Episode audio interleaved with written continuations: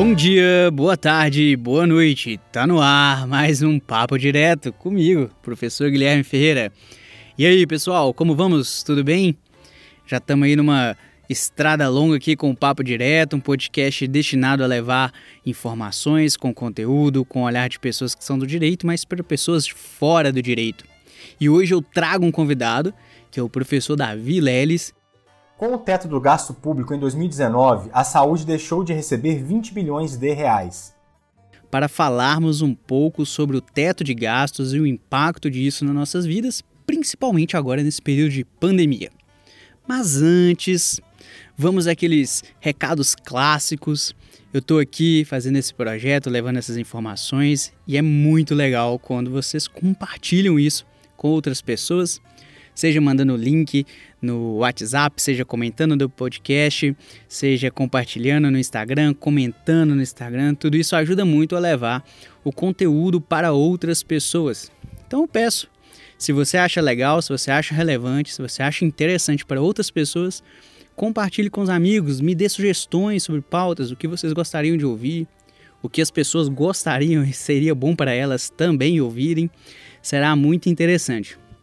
Além disso, eu tenho produzido aí algum conteúdo sobre direito eleitoral, sobre essas eleições de 2020, e alguns professores e eu daremos um curso extensionista voltado para pessoas que atuarão nas eleições, seja como advogado, candidato, que farão parte de campanhas. Então eu convido você, se você tiver interesse num curso totalmente EAD, nesse sentido, com esse conteúdo, manda uma mensagem para mim no arroba guilhermeferreira.prof que eu te explico, a gente conversa. Estamos gravando aqui e em poucos dias o curso estará disponível para as pessoas com certificação da faculdade onde damos aula, que é a FASE. Antes de tudo, é bom situarmos que hoje é dia 29 de setembro de 2020, então para aqueles que chegarão esse episódio em algum momento da história da humanidade, é bom saber o dia de hoje. Inclusive, é o Dia Mundial do Coração. Isso mesmo, vantagens de estudar numa faculdade que é voltada muito para o lado da saúde humana é sabermos que hoje é o Dia do Coração, um órgão super importante e que alguns hábitos recentes da humanidade têm trazido algumas condutas que acabam prejudicando. Então fica a dica, vamos aproveitar a data para pensarmos, olha, a gente pode ter é, hábitos mais saudáveis, uma alimentação mais controlada, exercícios físicos para mantê-lo sempre em ritmo adequado. Beleza, pessoal? Quero vocês vivos para ouvir o papo direto durante muitos anos. Curtam o episódio, dê o joinha se a plataforma puder, se puder avaliar no Apple Podcast, puder seguir, isso ajuda muito. E reforço, sigam aí o Instagram e deixem seus comentários, sua curtida lá nos posts sobre os episódios. Beleza? Muito obrigado por estar aqui comigo e vamos lá conversar com o professor Davi Augusto Leles.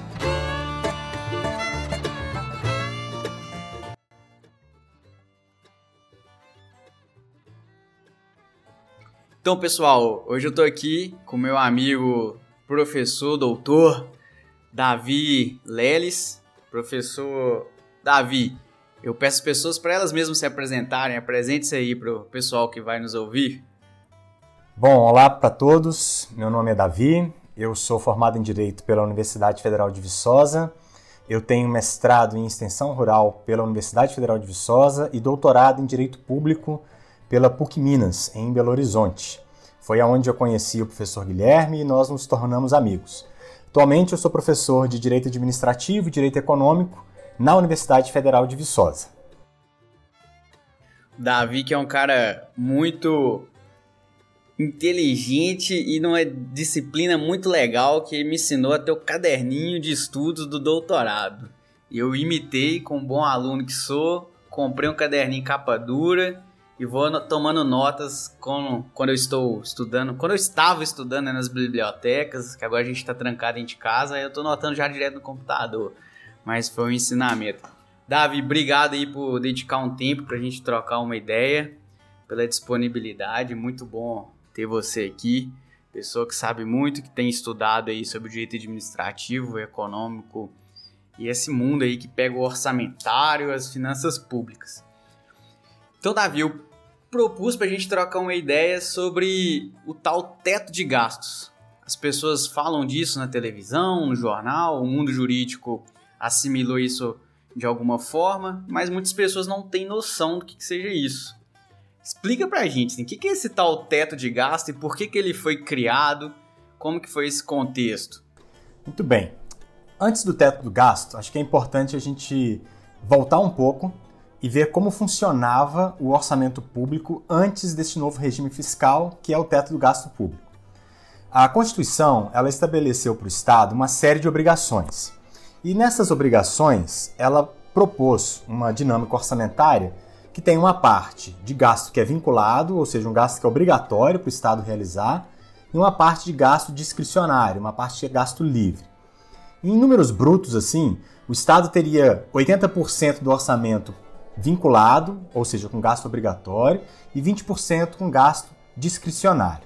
Dentro deste gasto obrigatório, incluem-se ali o que na técnica do direito financeiro seriam os gastos primários, que são gastos com os direitos fundamentais, como saúde, educação, gasto com infraestrutura, gasto com remuneração de pessoal.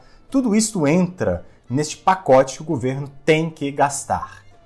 A argumentação em 2016 que justificou o novo regime fiscal e a imposição desse teto dos gastos públicos era de que o orçamento público estava gerando muito gasto para o Estado e que, portanto, deveria haver um controle sobre este gasto. É um diagnóstico que considera apenas uma das pontas do orçamento. Se a gente for pensar o orçamento, ele vai ter que ter uma entrada de recursos e uma saída de recursos.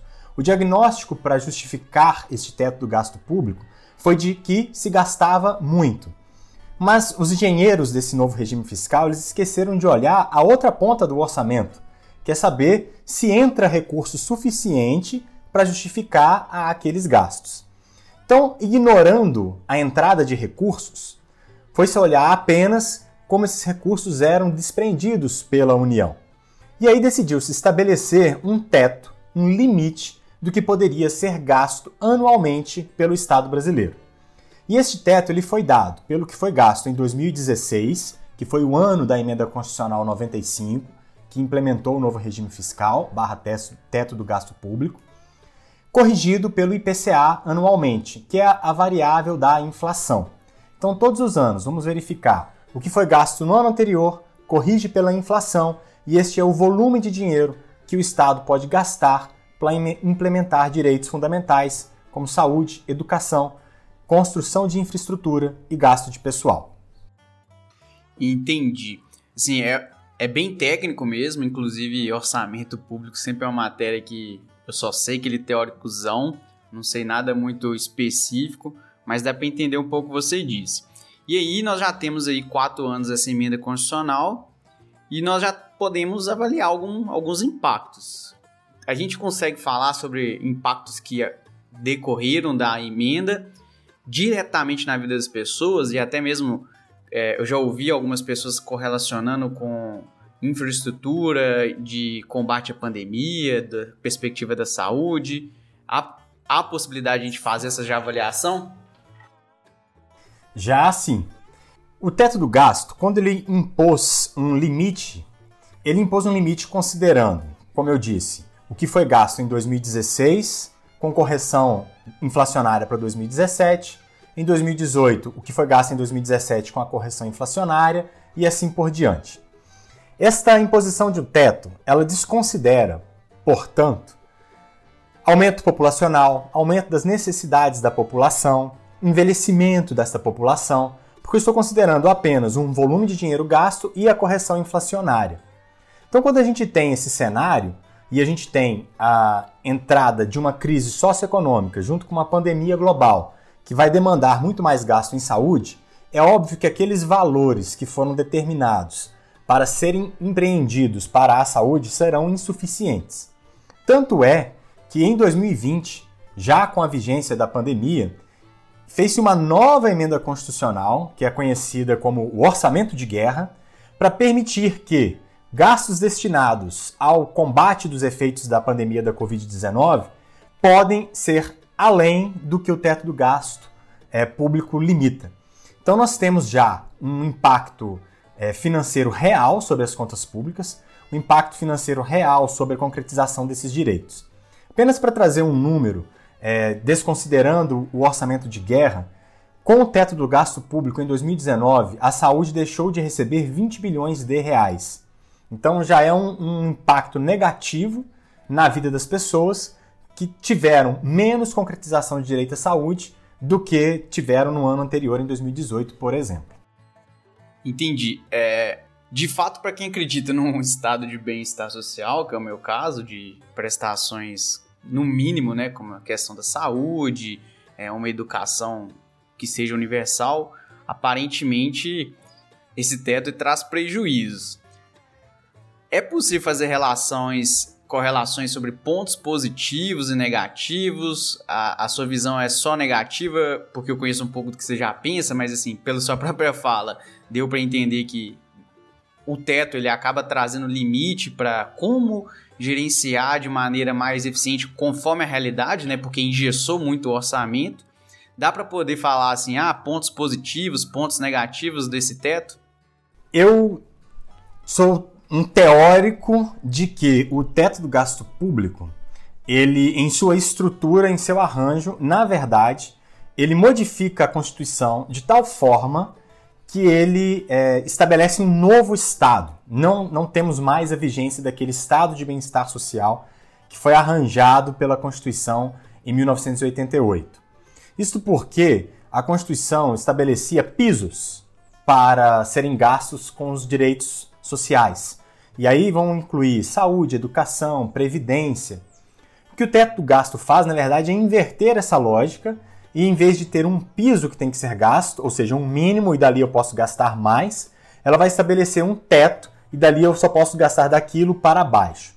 Então a minha compreensão do teto do gasto público, por diversas razões, é que ele desarranja a Constituição, a ponto de eu poder afirmar que o teto do gasto público ele é inconstitucional por violar diversas normas que a Constituição traz nesse arranjo. Então, Guilherme, eu vejo com muita dificuldade apontar pontos positivos.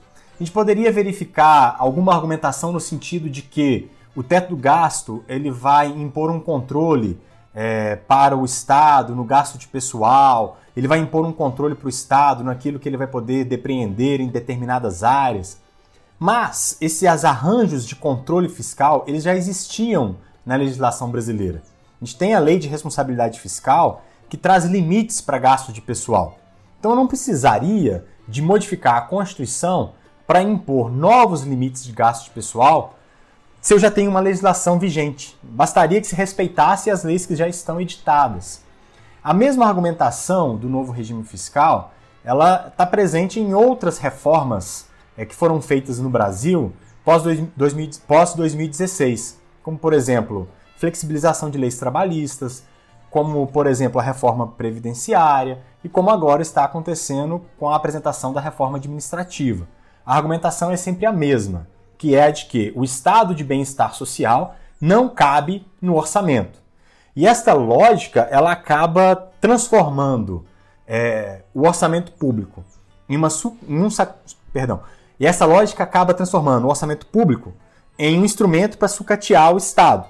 E o Estado sucateado torna-se muito mais fácil que o setor privado possa capturar né, esses interesses públicos, esses direitos e prestar esses serviços para a população, em vez do Estado estar prestando esses, esses direitos. Seria uma inversão de lógica do que a Constituição prevê. É, é essa fala sua é muito importante porque quando eu escuto realmente sobre a questão do teto de gastos, como se fosse uma medida que era necessária para não ter gastos excessivos do Estado, para responsabilizar o gestor público que gasta de forma desenfreada, realmente não parece muito fazer sentido, porque apesar, como eu disse, eu não conhecer profundamente, eu sei das noções gerais da lei de responsabilidade fiscal, que já colocava o teto, por exemplo, sobre o percentual com gasto de servidores, então, um prefeito ele não pode contratar e gastar 80% da sua receita com servidores. Que havia, como você disse, o piso da área da saúde, da educação, que eram constitucionais, e que isso era muito importante, porque por um lado colocava limite para gastos para gastos irresponsáveis e por outro obrigava gastos que a sociedade como um todo entende serem necessários, né? Então parece, como se disse, inverte essa lógica e até aí uma noção mais de uma inconstitucionalidade de forma geral. É, eu acho que ficou muito claro isso e, e eu fico assim até pensando assim, o que, que a pessoa aqui que está nos ouvindo do outro lado é, ela conseguiria ver assim, você falasse, pegar algum exemplo para falar, olha, olha como que o teto de gasto trouxe é, impacto direto nas nossas vidas, ou até mesmo uma perspectiva assim, qual que seria uma solução contrária, porque parece que as pessoas que são as mais necessitadas são as que vão passar maior dificuldade em razão disso e não o contrário. Ou seja, o Estado economizou, vai economizar, vai deixar de gastar, em vez de investir na população. Não sei se ficou claro, acho que eu devaguei aqui um pouco, mas acho que tem essa relação mesmo do investimento, da, do impacto direto da vida das pessoas, que é sempre o que eu tenho mais é, ressalva quando eu estou ouvindo esses, esses debates, como se fosse só economizar. Na verdade, eu acho que o que você está tá raciocinando aí, ele está inclusive verbalizado em 2016 por deputados que eram favoráveis à aprovação do novo regime fiscal. Agora não vou me recordar nem o nome, nem o partido, mas nós temos falas no sentido de nós vamos transformar é, o Estado em um Estado mais enxuto e quem precisar do direito à saúde, quem precisar do direito à educação, terá que pagar por ele. Então nós estamos, é, na verdade, transformando isso em um embate entre quem pode pagar e quem não pode pagar. Quem pode pagar vai acessar esses direitos por vias privadas. Contrata um plano de saúde privado, vai fazer uma escola privada, uma universidade privada porque isso é permitido no arranjo é, constitucional brasileiro. Mas quem não pode pagar vai tentar ter acesso a esses serviços dentro dos limites do novo regime fiscal. E aí esses serviços eles vão começar a diminuir de qualidade. Como eu disse agora há pouco, na saúde foram 20 bilhões a menos no ano passado. Na educação, como sou professor de universidade pública, eu já sinto a falta de recursos no cotidiano do meu serviço nós temos menos acesso a bens materiais para o nosso cotidiano, como papel de escritório, caneta, é, impressões, de modo geral, os materiais já se reduziram. As contratações de novos professores, elas estão ocorrendo num ritmo muito mais lento. Nós temos departamentos na universidade que têm é, vagas disponíveis e os concursos ainda não foram autorizados, porque nós temos um limite né, de gasto de pessoal. Eu não posso gastar mais em 2020 do que foi gasto em 2019 com a correção de inflação. Então isso gera um atraso, uma lentidão na prestação do serviço público. E nós sabemos que sucatear o serviço público é uma das formas de se abrir um espaço para que o mercado se apresente como uma solução. Novamente, não há nada de errado em que se convivam prestação do serviço privado com a realização desses direitos pelo setor público. O problema está em sucatear o setor público de modo que se torne quase que exclusivamente a alternativa ir para o setor privado. E isto é uma inversão do que a Constituição estava prevendo, né, de um estado de bem-estar social que deve saúde e educação a todos. Enquanto projeto de sociedade parece até um pouco irracional, porque a gente vê que a pobreza mais extrema tem aumentado, que população de rua tem aumentado, que alguns indicadores de uma crise social têm aumentado. Então parece assim, a estratégia é vão sucatear o público, a saúde, a educação, a previdência, que é algo que tem uma importância muito grande para a qualidade de vida das pessoas, mas parece que no longo prazo isso vai trazer algo negativo até para o privado, porque se não tiver uma economia saudável, pessoas que possam consumir e ter projetos de vida com o mínimo, parece que não é sustentável nem para a economia do, do, dos mais do, do, privado que está ali querendo até explorar o lucro e tal, que, como você disse, não tem problema nenhum, mas eu acho que é bom para todos que a economia esteja saudável. E o, e o Estado é um investidor né, da sociedade, para a sociedade ter uma saúde no sentido enquanto sociedade, enquanto economia, enquanto possibilidade de gerar riquezas. Não sei se você concorda. Concordo e eu acho que, acho que dá para ir além nessa argumentação. Tem um estudo do Instituto de Pesquisa de Economia Aplicada, que é o IPEA, que ele foi verificar assim, é, o Estado ele tem que colocar dinheiro em diversos setores, saúde, educação e pagamento das dívidas. É claro que as dívidas têm que ser pagas. E ele foi verificar assim, quando o Estado coloca dinheiro em saúde e educação, o que, que acontece na sociedade? Que tipo de retorno financeiro acontece? E quando ele coloca dinheiro no pagamento da dívida, que tipo de retorno acontece? Então, eles pegaram assim 1% do PIB, vamos pegar 1% do PIB e calcular qual o retorno disso é, quando o Estado paga a dívida. Então, quando o Estado paga a dívida, ele gera um retorno de, é, na sociedade de 0,71%. O que, que significa isso? Ele pegou 1% do orçamento, pagou, então ele aumentou isso de recurso na sociedade em 0,71%. Quando ele pega um, mesmo 1% e investe é, em educação, ele gera um aumento de 1,85% no PIB. Ou seja, é, ele não está gastando 1%, né? ele está aumentando a, a, sua própria arrecadação. E além de gerar um retorno pro, para o próprio Estado, isso há um incremento na renda das famílias de 1,67%. Porque com mais educação, com mais conhecimento, as pessoas conseguem trabalhos melhores. Saúde. 1% do PIB que é investido pelo Estado gera um multiplicador de PIB de 1,70% e aumenta a renda das famílias em 1,44%.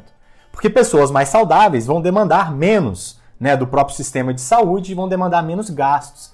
Então veja que não é nem só uma questão de dizer o Estado está gastando em saúde. Na verdade, a gente deveria falar o Estado está investindo em saúde, o Estado está investindo em educação, porque o retorno social é, desses setores eles são muito maiores do que do pagamento da dívida pública.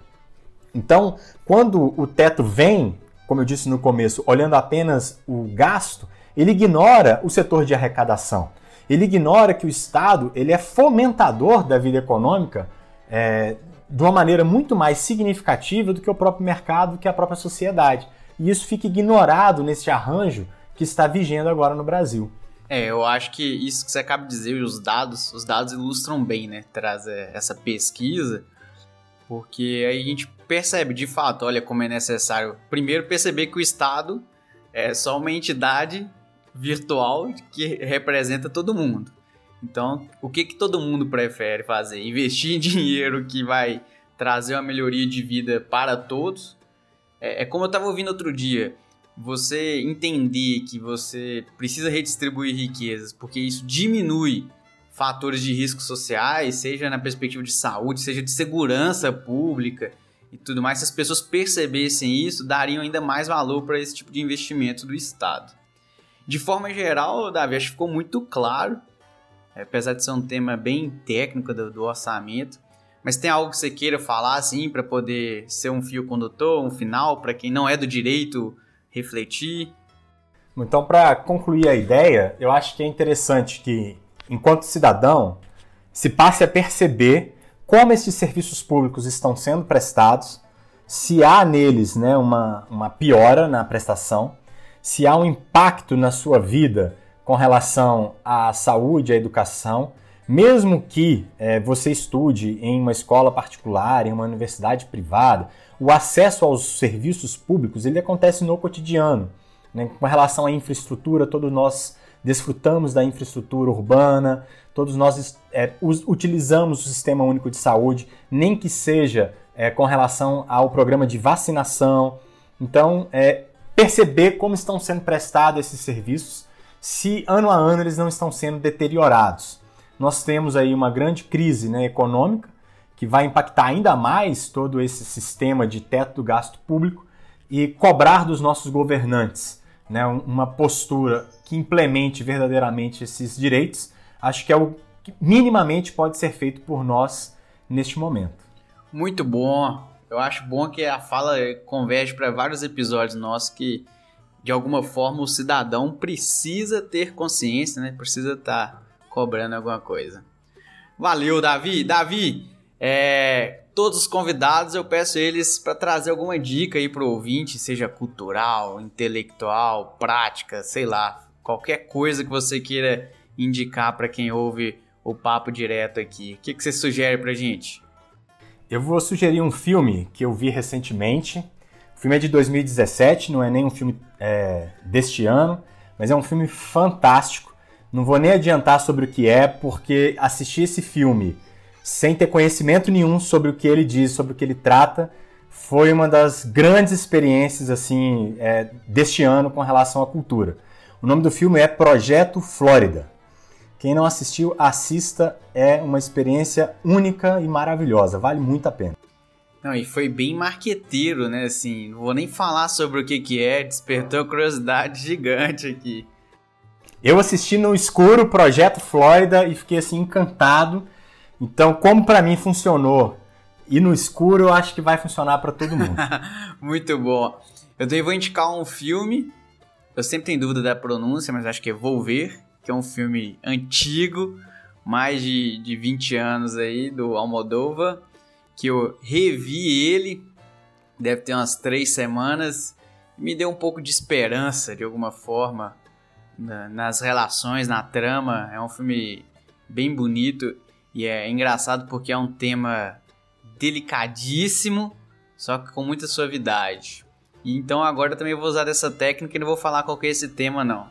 Quem ainda não viu um filme de mais de 20 anos, vá lá assistir. E é muito bom. Você lembra desse? Já conhece? Conheço, o Almodóvar é fantástico. Pois é. Eu tô revendo alguns filmes antigos aqui esses dias, vi Tax Drive também, que eu nunca tinha visto, que é um outro filme muito louco. Mas então é isso. Davi, queria te agradecer muitíssimo pelo tempo, pelo conhecimento compartilhado aqui com o pessoal. Quando você tiver mais temas aí que tiver batendo na sua cabeça, que você achar que as pessoas deveriam conhecer um pouco mais, já tá de portas abertas aqui o podcast para você vir cá e, e, dar mais uma aula pra gente. Eu que agradeço aí, Guilherme. E pode fazer um jabá aqui? Fica à vontade, é claro. Então tá, ó, é, eu tô agora iniciando o período remoto né, de ensino e como uma forma de expandir conteúdo para além da sala de aula, a quem se interessar, eu tenho um Twitter, no qual é um perfil acadêmico, que é o arroba lelis_davi. Então lá eu faço um universo expandido das discussões de sala de aula. E também estou com um canal no YouTube, que é o Projeto 480, em que eu trato de temas correlacionados ao que tem que ser ensinado em sala de aula nas disciplinas de Direito Administrativo e Direito Econômico. Quem sabe lá para frente a gente vai tratar um pouquinho de Direito e Arte, Direito e Literatura lá também. E aí fica o convite para quem quiser conhecer e acompanhar nas redes sociais. Eu não sei se essa sua intenção se é aberta ou se é fechado seu perfil do Instagram também, que além disso também convido vocês a, se for aberto, ir lá no perfil do Davi para poder ver as obras de arte, um cara que desenha, colora aí muito bonito, toca, é um artista. Esse povo do direito que foi pro direito por acidente, parece, né, assim, porque o direito é, é o que a gente faz como profissão, mas a gente se sente feliz fazendo as outras coisas. Exatamente. O perfil do Instagram é aberto, é o Davi Leles, tudo junto. E lá é mais a parte de desenho, de violão. É a parte de arte, assim, um escapismo, né? A minha vida não tão secreta de artista está lá. e ainda tem, de vez em quando, de brinde, fotos da, da filhinha novinha e, e, e da cachorra maravilhosa. Que... Lia e Serena, respectivamente. É, então tá, Davi, muito obrigado pro pessoal. Se você gostou, compartilhe aí com seus amigos, mande para pro seu tio que gosta de discutir sobre economia do estado, pros seus amigos, para sua mãe. Eu acho que é bom esse tipo de conteúdo dar uma circulada. Muito obrigado, Davi. Pessoal, a gente fica por aqui. Até mais. Tchau, tchau, tchau, tchau.